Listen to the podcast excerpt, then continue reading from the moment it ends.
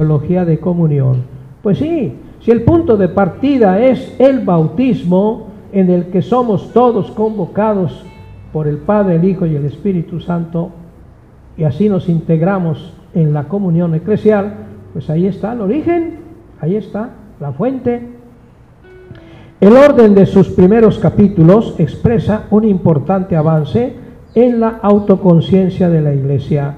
Sí, esto dio pie precisamente a que rechazaran el esquema que habían preparado, porque era una réplica un poquito de lo del Vaticano I, ¿verdad? Un esquema eh, vertical totalmente, jerárquico, y pues no, aquí es al revés. Dice, el orden de sus primeros capítulos expresa un importante avance en la autoconciencia de la iglesia. La secuencia, misterio de la iglesia, capítulo primero, pueblo de Dios, capítulo segundo, constitución jerárquica de la iglesia, capítulo tercero, destaca que la jerarquía eclesiástica está puesta al servicio del pueblo de Dios con el fin de que la misión de la iglesia se actualice en conformidad con el designio divino de la salvación en la lógica de la prioridad del todo sobre las partes y del fin sobre los medios. Miren, aquí está la mano de, del Papa Francisco, ¿no? En la lógica de la prioridad del todo sobre las partes y del fin sobre los medios. Claro, son principios de criteriología fundamentales, ¿no? La sinodalidad expresa la condición de sujeto que le corresponde a toda la iglesia y a todos en la iglesia. Todos somos sujetos, protagonistas.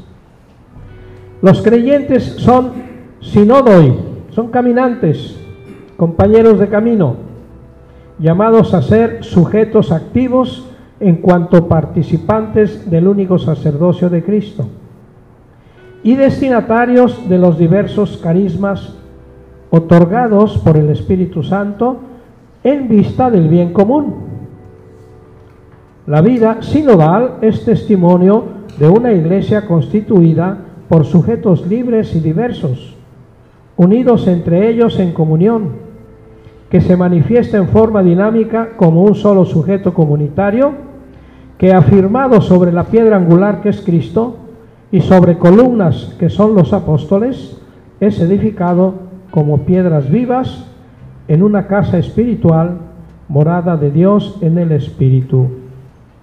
Pura Sagrada Escritura, como ven, puro fundamento del Nuevo Testamento, ¿no? Todos los fieles están llamados a testimoniar y anunciar la palabra de verdad y de vida, en cuanto que son miembros del pueblo de Dios profético, sacerdotal y real, en virtud del bautismo. Los obispos ejercen su específica autoridad apostólica, enseñando, santificando y gobernando la iglesia particular que se le ha confiado a su cuidado pastoral al servicio de la misión del pueblo de Dios. La unción del Espíritu Santo se manifiesta en el census fidei de los fieles. En todos los bautizados, desde el primero hasta el último, actúa la fuerza santificadora del Espíritu que impulsa a evangelizar. El pueblo de Dios es santo por esta unción que lo hace infalible e incredendo. Esto significa que cuando cree no se equivoca, aunque no encuentre palabras para explicar su fe. El Espíritu lo guía en la verdad y lo conduce a la salvación. Como parte de su misterio de amor hacia la humanidad, Dios dota a la totalidad de los fieles de un instinto de la fe, el sensus fidei, que los ayuda a discernir lo que viene realmente de Dios. Me acuerdo yo de lo que decía el ciego de nacimiento a, los, eh, a, los, eh, a las autoridades del templo. ¿Y crees tú que, pues si no viene de Dios, ¿de quién, verdad? Me ha abierto los ojos. Él con una lógica contundente y los otros ciegos, eh, ciegos, no quieren ver. Bueno, así es el sensus fide. La presencia del Espíritu otorga a los cristianos una cierta connaturalidad con las realidades divinas y una sabiduría que les permite captarlas intuitivamente. Esta connaturalidad se expresa en el sentir como iglesia, sentir, experimentar y percibir en armonía con la iglesia. Se requiere no solo a los teólogos, sino a todos los fieles. Une a todos los miembros del pueblo de Dios en su peregrinación. Es la clave de su caminar juntos. Pues sí, es un solo Señor, una sola fe, un solo bautismo, un solo Dios y Padre de todos, etcétera, etcétera, etcétera, ¿no?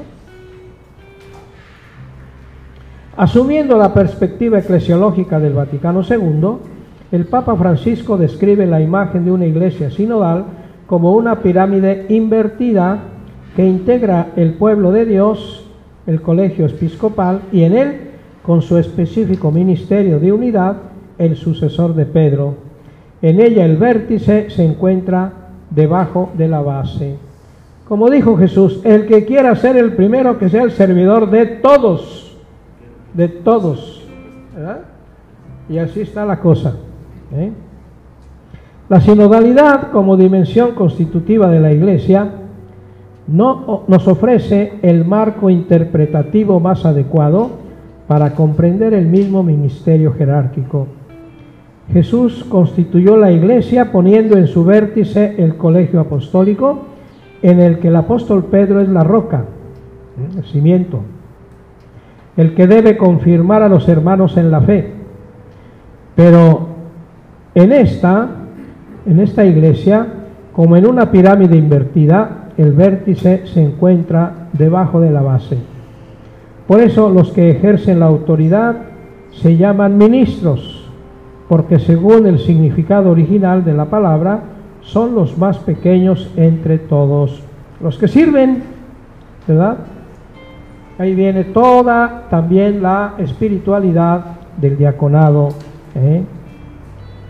Son los guardianes de la caridad, así les llamó el Papa Francisco a los diáconos. Ustedes son los guardianes de la caridad en la iglesia. Ay Dios, les puso la vara altísima.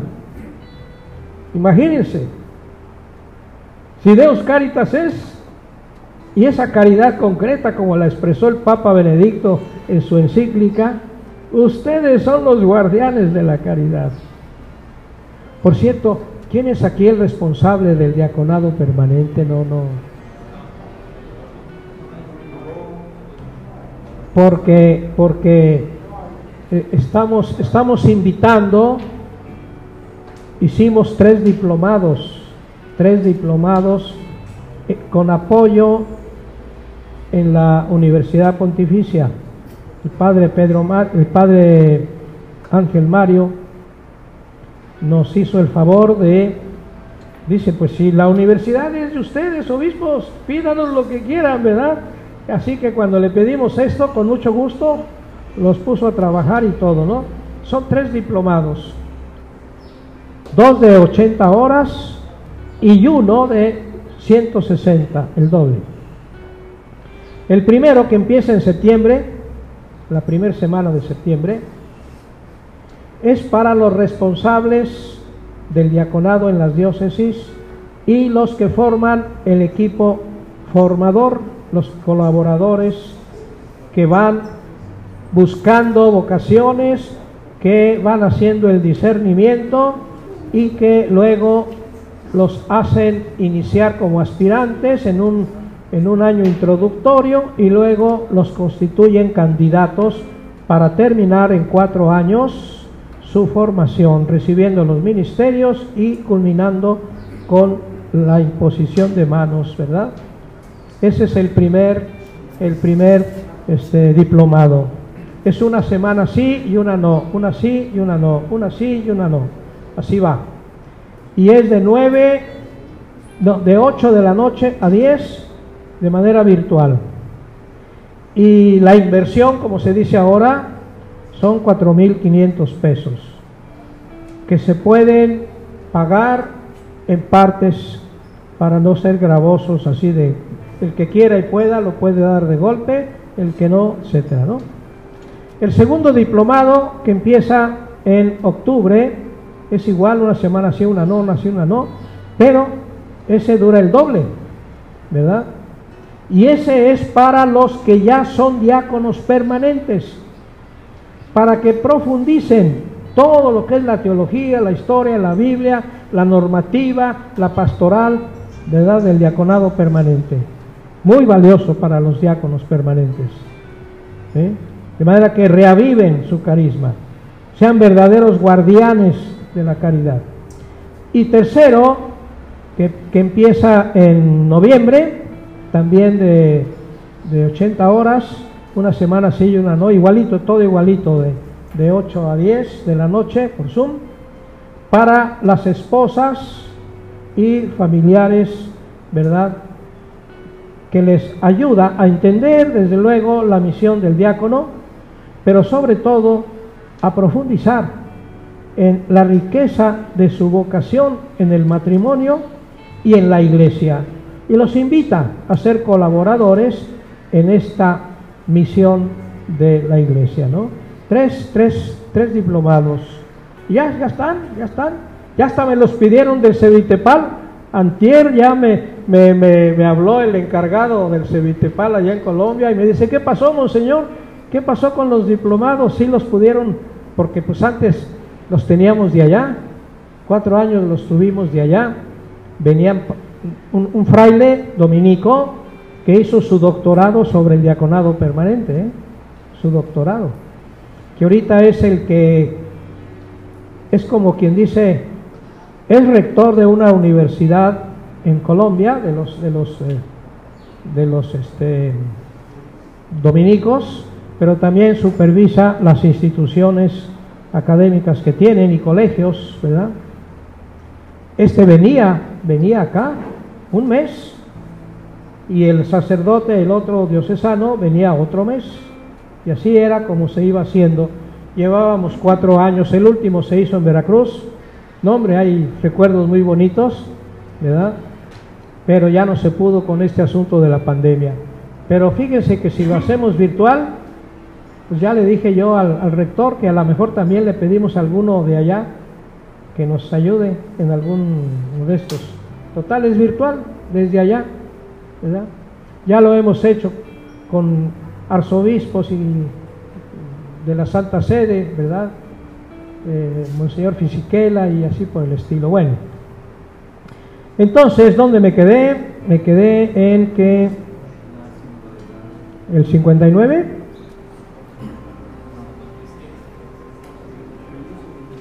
Sí, ¿verdad? En cuanto que es católica, la Iglesia realiza la unidad en lo local y lo local en lo universal.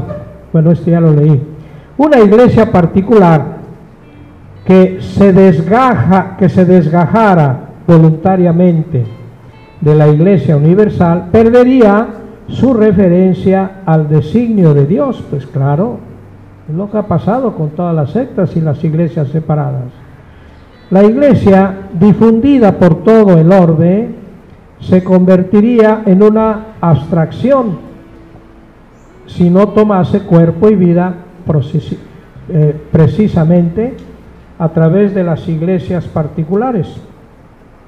Solo una atención permanente a los dos polos de la iglesia nos permitirá percibir la riqueza de esta relación. ¿Ya ven por qué la espiritualidad católica? Para de hecho no vivir como secta, allá, solitos, aparte. Yo pongo mis reglas, yo como quiera, yo, no, no, no. Así no es, la iglesia no es así. No es mi capillita y punto, no, no, no, ¿verdad? Fíjense qué importante es, ¿eh? Para la espiritualidad del, de la pastoral sacerdotal. La intrínseca correlación de estos dos polos se puede expresar como mutua inhabitación de, la, de lo universal y de, y de lo local en la Iglesia Católica de Cristo. En la Iglesia, en cuanto católica, La variedad no es mera eh, coexistencia, sino con penetración en la mutua correlación y dependencia. Una pericoresis eclesiológica en la que la comunión trinitaria encuentra su imagen eclesial. La pericoresis es una expresión griega que utilizaron los padres griegos para explicar la dinámica que existe en la vida trinitaria, ¿verdad? ¿Eh? El Padre engendra al Hijo y el Hijo es engendrado, ¿verdad? El Padre y el Hijo engendran al Espíritu Santo y el Espíritu Santo procede del Padre y del Hijo. El problema fue, fue lo de la, iglesia griega ortodoxa, ¿verdad? Que decía el filioque, ¿no? Nosotros el filioque. Ellos decían eh, que el Espíritu Santo procede del Padre por medio del Hijo. No, nosotros decimos filioque, del Padre y del Hijo. Ese fue el gran problema teológico de la Iglesia Ortodoxa Oriental, que fue realmente el pretexto, porque ahí más bien era que querían ellos ser la cabeza de la Iglesia, porque el imperio romano ya había acabado allá en, Roma, era un relajo todo aquello, y nosotros aquí seguimos con un emperador, seguimos con un orden establecido, así que vénganse para acá, ¿no? Pero no, Pedro allá está. Ahí está Andrés, sí cierto, hermano de Pedro. Pero Pedro está acá. en fin, ya, ya ven cómo han sucedido las cosas en la historia. La comunión de las iglesias entre ellas en la única iglesia universal ilumina el significado eclesiológico del nosotros, el nosotros colegial del episcopado, reunido en la unidad con Pedro y bajo Pedro. ¿verdad? Las iglesias locales son sujetos comunitarios que realizan de modo original el único pueblo de Dios en los diferentes contextos culturales y sociales y comparten sus dones en un intercambio recíproco para promover vínculos de íntima comunión. La variedad de las iglesias locales, con sus disciplinas eclesiásticas, sus ritos litúrgicos, sus patrimonios teológicos, sus dones espirituales y sus normas canónicas, manifiesta con mayor evidencia la catolicidad de la Iglesia indivisa. El ministerio de Pedro, Centrum Unitatis, protege las diferencias legítimas y simultáneamente vigila para que las diferencias sirvan a la unidad en vez de dañarla. Pues recientemente tenemos otra vez ese problemita, ¿verdad? De la comunidad Pío X, ¿verdad? San Pío X, de los lefebrianos otra vez, con estas normas con las que quiso poner un cierto orden el Papa Francisco para el uso de la liturgia tridentina. Porque ya cualquiera que se le ocurría se sentía, aunque no supiera mínimo de latín, pero nada más por... En fin, vamos a ver. El ministerio petrino está puesto al servicio de la unidad de la iglesia y como garantía de la particularidad de cada iglesia local. La sinodalidad describe el camino que se debe seguir para promover la catolicidad de la iglesia en el discernimiento de los caminos que se deben recorrer juntos en la iglesia universal y distintamente en cada iglesia particular. Sí, hay cuestiones muy típicas, muy concretas. Hay variedad de ritos litúrgicos. Ahora hay una gran variedad de idiomas, de traducciones vernáculas, ¿no? Antes todo era latín. En fin. Quinto, ya vamos acabando, la sinodalidad de la tradición de la comunión apostólica. ¿eh? Comunión apostólica, fundamental. La iglesia es apostólica en un triple sentido, en cuanto que fue y está continuamente edificada sobre el fundamento de los apóstoles. Primero, en cuanto que conserva y transmite con la asistencia del Espíritu Santo sus enseñanzas.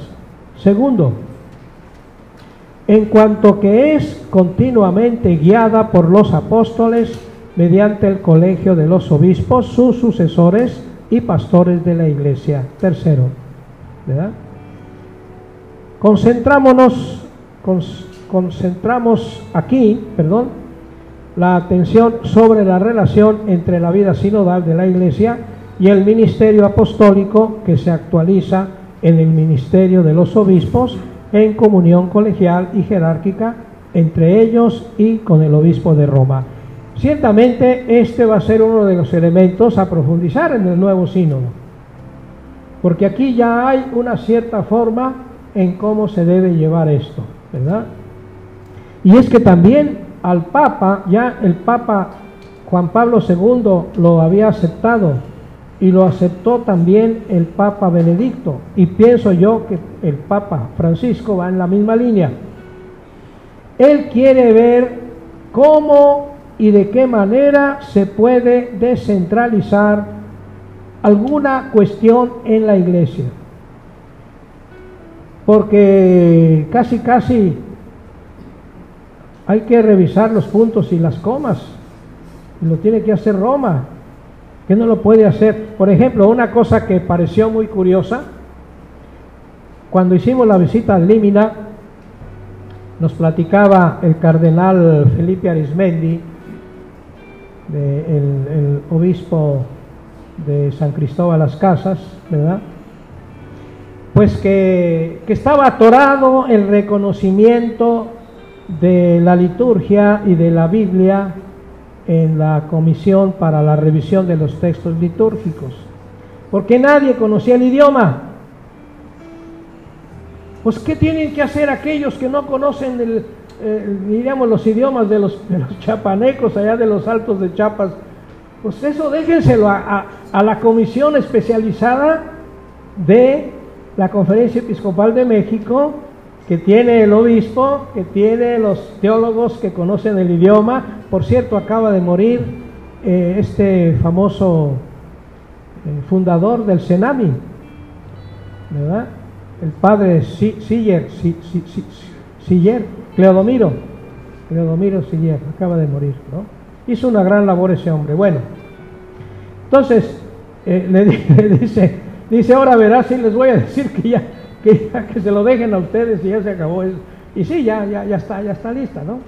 Ya después de la visita apostólica, la visita límina, ya se resolvió el, el, atorón ahí. Hay muchas cosas así que no tienen por qué definirse allá. Si no conocen el idioma y esas cosas, entonces este es uno de los objetivos también de este sínodo, hacer que las cosas que van hacia abajo se simplifiquen, que en aquello que es posible se descentralice. El mismo ministerio petrino, fíjense lo que decía el Papa Juan Pablo II y el mismo Benedicto, y es lo mismo que dice el Papa. Está bien, hay que garantizar lo que abona a la unidad de la fe y de las costumbres, que es la esencia, ¿verdad? Pero hay muchas cosas que se pueden descentralizar un poco, ¿verdad? Al principio era así y, de ahí se derivaron muchas cosas que se mantienen, como son los ritos litúrgicos y etcétera, ¿no? Bueno, la Constitución Lumen Gentium enseña que Jesús instituyó a los doce a modo de colegio, collegium, es decir, de un grupo, chetus, estable, al frente del cual puso a Pedro elegido de entre ellos. Afirma que la sucesión episcopal se actúa mediante la consagración de los obispos, que les confiere la plenitud del sacramento del orden y los integra en la comunión colegial y jerárquica con la cabeza de los miembros del colegio y los miembros del colegio. Declara, por lo tanto, que el ministerio episcopal, en correspondencia y derivación del ministerio apostólico, tiene forma colegial y jerárquica. Ilustra el vínculo entre la sacramentalidad del episcopado y la colegialidad episcopal, superando la interpretación que desvinculaba el ministerio episcopal de su raíz sacramental y debilita la dimensión colegial atestiguada por la tradición. De esta manera, dentro del cuadro de la eclesiología de la comunión y de la colegialidad, integra la doctrina del Vaticano I sobre el obispo de Roma como principio y fundamento visible de la comunión de los obispos y de la multitud de los fieles. Este fue un tema nodal en el Vaticano II. Uy, cómo tardaron en este tema, la colegialidad. Estaba de por medio esta unidad, esta interdependencia, ¿verdad? ¿Mm? Y recuerden que ya en tiempos de San Pío X fue, fue condenada, diríamos, el conciliarismo, ¿verdad? En donde se pretendía que el concilio ecuménico era superior al Papa, que al Papa solo le, le competía pues firmar y punto, ¿no? Pero no ser el, el último filtro, que si no ponía firma, aunque no pusiera firma, la firma todos los... No, el conciliarismo fue condenado, fue condenado. Y es que, pues hombre, acababan de tener el Concilio Vaticano I con la definición dogmática de la, infalibilidad del Papa, acuérdense. Era un tema pues que estaba candente. ¿eh? Y enseguidita, después de Pío IX, Pío X condenó el conciliarismo, para que se quiten de cuentos, ¿no? Bueno, para que vean cómo van las cosas en la historia, ¿no? Sobre el fundamento de la doctrina del sensus fidei del pueblo de Dios y de la colegialidad sacramental del episcopado en comunión jerárquica con el Papa, se puede profundizar la teología de la sinodalidad. La dimensión sinodal de la Iglesia expresa el carácter de sujeto activo de todos los bautizados y al mismo tiempo el rol específico del ministerio episcopal en comunión colegial y jerárquica con el obispo de Roma. Es un principio que se va a aplicar, ¿no? No puede haber ningún sínodo local si no está el obispo. Así de simple, ¿no? Esta visión eclesiológica invita a desplegar la comunión sinodal entre todos, algunos y uno. Todos en la base, algunos son los obispos y uno es el Papa.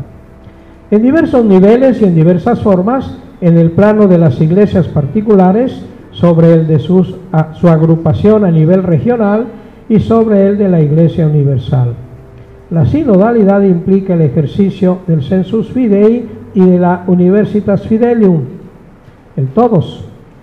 El ministerio de guía del colegio de los obispos, cada uno con su presbiterio, son los algunos. Y el ministerio de unidad del obispo y del papa, uno, ¿verdad? Así va. ¿Mm? Resultan así conjugados en la dinámica sinodal el aspecto comunitario que incluye a todo el pueblo de Dios, la dimensión colegial relativa al ejercicio del ministerio episcopal y el ministerio principal del obispo de Roma. Esta correlación promueve la singularis conspiratio entre los fieles y, y los pastores, que es ícono de la eterna conspiratio vivida en la Santísima Trinidad. De esta manera, la Iglesia tiende incesantemente hacia la plenitud de la verdad divina, hasta que se cumplan en ella las palabras de Dios. La conspiración es la acción del Espíritu Santo entre todos, ¿verdad? El Espíritu Santo que está en todos conspira con los demás. Es una conspiración benévola, salvífica, ¿verdad? No son las conspiraciones políticas que van, ya ven cómo andan las cosas, ¿no? Bueno. La renovación de la vida sinodal de la Iglesia exige activar procedimientos de consulta de todo el pueblo de Dios. La práctica de consultar a los fieles no es nueva en la vida de la Iglesia. La estamos teniendo ahora, más que antes, ¿no? En la Iglesia del medioevo se utilizaba un principio del derecho romano. Quodom, quod, si quodom stangit omnibus tractati es tractati et y debe, ¿no? Es decir, lo que afecta a todos debe ser tratado y aprobado por todos. en los tres campos de la vida de la Iglesia, fe, sacramentos, gobierno, la tradición unía a una estructura jerárquica un régimen concreto de asociación y de acuerdo y se retenía que era una práctica apostólica o una tradición apostólica. Este axioma no se entiende en el sentido del conciliarismo, como dijimos ya fue condenado a nivel eclesiológico, ni del parlamentarismo a nivel político. Ah, como dan lata diciendo que no hay democracia en la iglesia, ¿verdad? ¿Eh? Ayuda más bien a pensar y ejercitar la sinodalidad en el seno de la comunión eclesial. Este asunto de la democracia, pues yo luego se los explico diciéndole, bueno,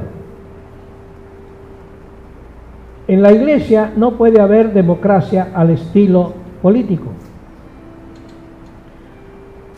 Porque en primer lugar, el que es cabeza ha sido elegido por el creador, el fundador de la iglesia, que es el que actúa con la fuerza del Espíritu Santo para realizar el proyecto del Padre, ¿no?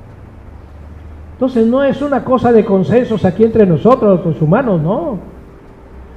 Es una cosa de ver qué piensan todos, a ver si el census fidei es correcto, ¿verdad? Y una vez que son escuchados, el que declara es el que tiene la autoridad, porque es el que ha recibido el don del Espíritu Santo por la elección, ¿verdad? De Dios, ¿no? Y aquí va a explicar luego el tema del famoso voto consultivo y voto eh, definitorio, ¿no?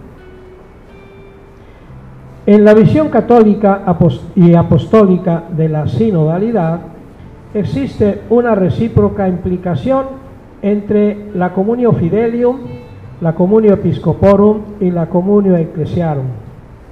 El concepto de sinodalidad es más amplio que el de colegialidad, porque incluye la participación de todos en la iglesia y de todas las iglesias. La colegialidad expresa propiamente cómo emerge y se expresa la comunión del pueblo de Dios en el nivel episcopal, es decir, en el colegio de los obispos cum Petro y sub Petro, y a través de esta la comunión entre todas las iglesias. La noción de sinodalidad implica la de colegialidad y viceversa, en cuanto las dos realidades, siendo distintas, se sostienen y se reconocen una a otra como auténticas. La enseñanza del Vaticano II a propósito de la sacramentalidad del episcopado y de la colegialidad representa una premisa teológica fundamental para una correcta e integral teología de la sinodalidad. Bueno, finalmente, esto ya es más rápido. Una iglesia sinodal es una iglesia participativa y corresponsable. Participación y autoridad es el tema. ¿eh? ¿Mm? En el ejercicio de la sinodalidad está llamada a articular la participación de todos, según la vocación de cada uno con la autoridad conferida por Cristo al colegio de los obispos, presididos por el Papa. La participación se funda sobre el hecho de que todos los fieles están habilitados, claro, y son llamados para que cada uno ponga al servicio de los demás los respectivos dones recibidos del Espíritu Santo. La autoridad de los pastores es un don específico del Espíritu de Cristo cabeza para la edificación de todo el cuerpo, no una función delegada y representativa del pueblo. Por eso no es democracia, porque no viene del, no viene del pueblo el poder, viene de arriba. Sobre este punto es oportuno hacer dos precisiones. Y aquí ya viene un poco el tema, ¿no? La primera se refiere al significado y al valor de la consulta de todos, de todos en la iglesia. La distinción entre voto deliberativo y voto consultivo no debe llevar a una infravaloración del parecer y de los votos emitidos. La expresión votum tantum consultivum para designar el peso de las valoraciones y de las propuestas presentadas en estas sedes resulta inadecuada si se la entiende según la mes del derecho civil en sus diversas expresiones. Aquí va a haber una diferencia, ¿verdad? En efecto, la consulta expresada en las asambleas sinodales es cualificada de manera diversa, porque los miembros del pueblo de Dios que participan en ella responden a la convocación del Señor, escuchan comunitariamente lo que el Espíritu dice a las iglesias a través de la palabra de Dios que resuena en la actualidad, e interpretan los signos de los tiempos con los ojos de la fe. En la iglesia sinodal, toda la comunidad, en la libre y rica diversidad de sus miembros, es convocada para orar, para escuchar, para analizar, para dialogar, para discernir y aconsejar, para que se tomen las decisiones pastorales más conformes con la voluntad de Dios. Para llegar a formular las propuestas, de, las, las propias decisiones, los pastores deben escuchar entonces con atención los deseos, vota, de los fieles. El derecho canónico prevé que en casos específicos deben actuar solamente después de haber solicitado y obtenido los diversos pareceres según las formalidades jurídicamente determinadas. Esto es muy importante. ¿eh? Y este, esto es lo que propone la Asamblea Eclesial o los encuentros eclesiales que estamos haciendo. El fundamento, el objetivo, ¿qué cosa es? Escuchar, escuchar, escuchar, escuchar. Todos tienen que dar su opinión, todos. Hay que hacer grupos manejables donde todos puedan, puedan hablar. ¿verdad? Ya después, todo lo que se dijo allí se organiza de manera que pues son, hay muchos que dicen lo mismo, hay uno que, que lo dice pues poniéndole más adjetivos, más crema a sus tacos, pero es lo mismo, ¿no? ¿Eh? Y bueno, en definitiva, eso es lo que va después a la Secretaría General de la Conferencia Episcopal. Y eso es lo que después en la Asamblea se va a trabajar para darle la aprobación que tienen que dar los que son sucesores de los apóstoles. Y eso va a, Roma también, porque es aportación de la conferencia episcopal al sínodo de los obispos que está convocando el Papa Francisco. Como ven, esa es la dinámica. Yo pienso que lo que quiere el Papa Francisco es que estas cosas empiecen a funcionar de manera más ágil, más apropiada, más clara, ¿verdad? Y la sinodalidad llegue a ser algo más constante, más habitual, ¿no? La segunda precisión se refiere a la función de gobierno propia de los pastores. No hay exterioridad ni separación entre la comunidad y sus pastores, que son llamados a obrar en nombre del único pastor, que es Cristo, sino distinción de competencias en la reciprocidad de la comunión. Un sínodo, una asamblea, un consejo no puede tomar decisiones sin los legítimos pastores, si no está el obispo, no puede. El proceso sinodal se debe realizar en el seno de una comunidad jerárquicamente estructurada. En una diócesis, por ejemplo, es necesario distinguir entre el proceso para elaborar una decisión mediante un trabajo común de discernimiento, consulta y cooperación, y la decisión pastoral que compete a la autoridad del obispo, garante de la apostolicidad y catolicidad. La elaboración es una competencia sinodal. La decisión es una responsabilidad ministerial. Ministerial. Es un servicio que tiene que hacer el que está puesto para eso.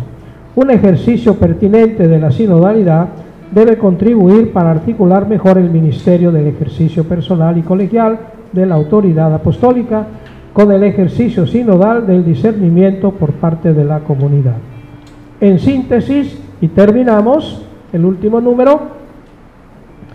La sinodalidad, digo en síntesis, a la luz de sus fuentes normativas y de sus fundamentos teológicos tratados en los capítulos 1 y 2, se puede esbozar una descripción articulada de la sinodalidad como dimensión constitutiva de la Iglesia.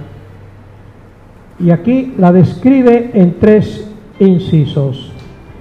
A. La sinodalidad designa ante todo el estilo peculiar que califica la vida y la misión de la Iglesia, expresando su naturaleza como el caminar juntos y el reunirse en asamblea del pueblo de Dios, pueblo de Dios, fíjense, convocado por el Señor Jesús en la fuerza del Espíritu Santo para anunciar el Evangelio.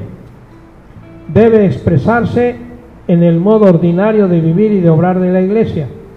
Este modus vivendi et operandi se realiza mediante la escucha comunitaria de la palabra, la celebración de la Eucaristía, la fraternidad de la comunión, y la corresponsabilidad y participación de todo el pueblo de Dios en sus diferentes niveles y en la distinción de los diversos ministros y roles en su vida y en su misión.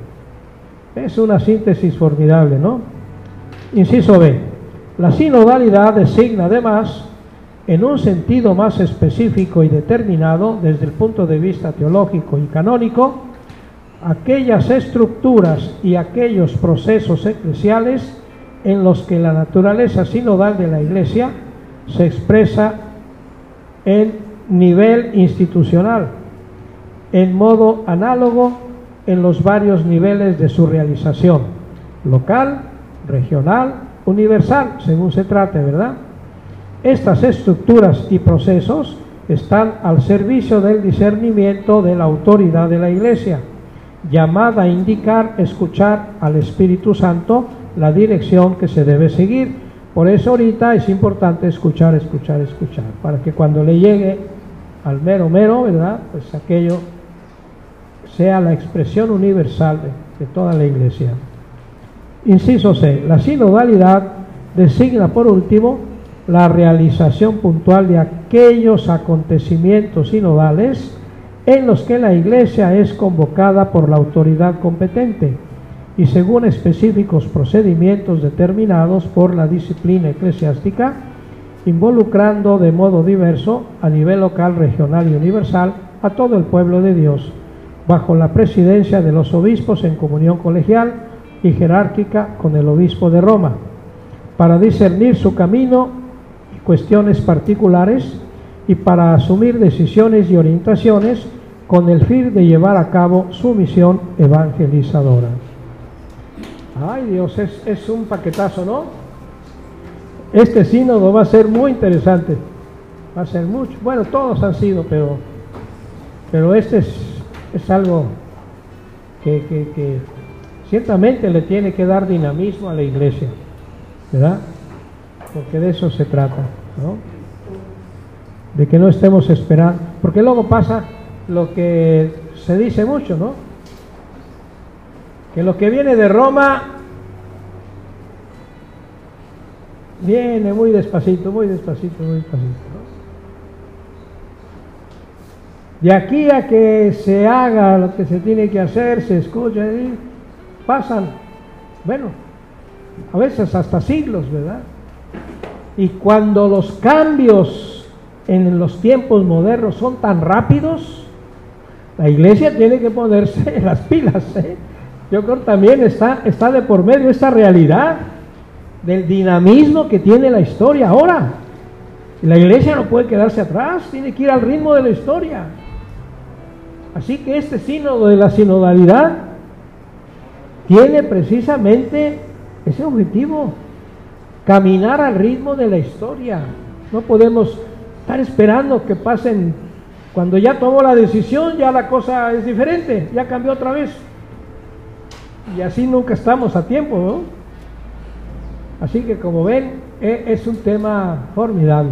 Hay que asumirlo de veras con responsabilidad, con compromiso, ¿verdad? Y bueno, pues yo aquí ya termino, les agradezco el tenerme tanta paciencia, ¿verdad? y que pues el Señor siga fecundando todo lo que se siembra en su nombre, que así sea.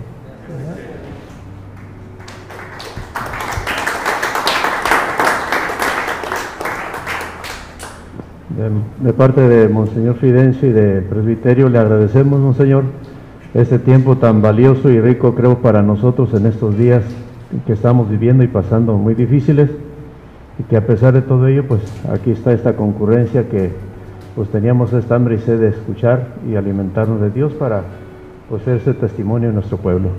Muchas gracias, Señor, que Dios lo siga bendiciendo y lo proteja también. Muchas gracias.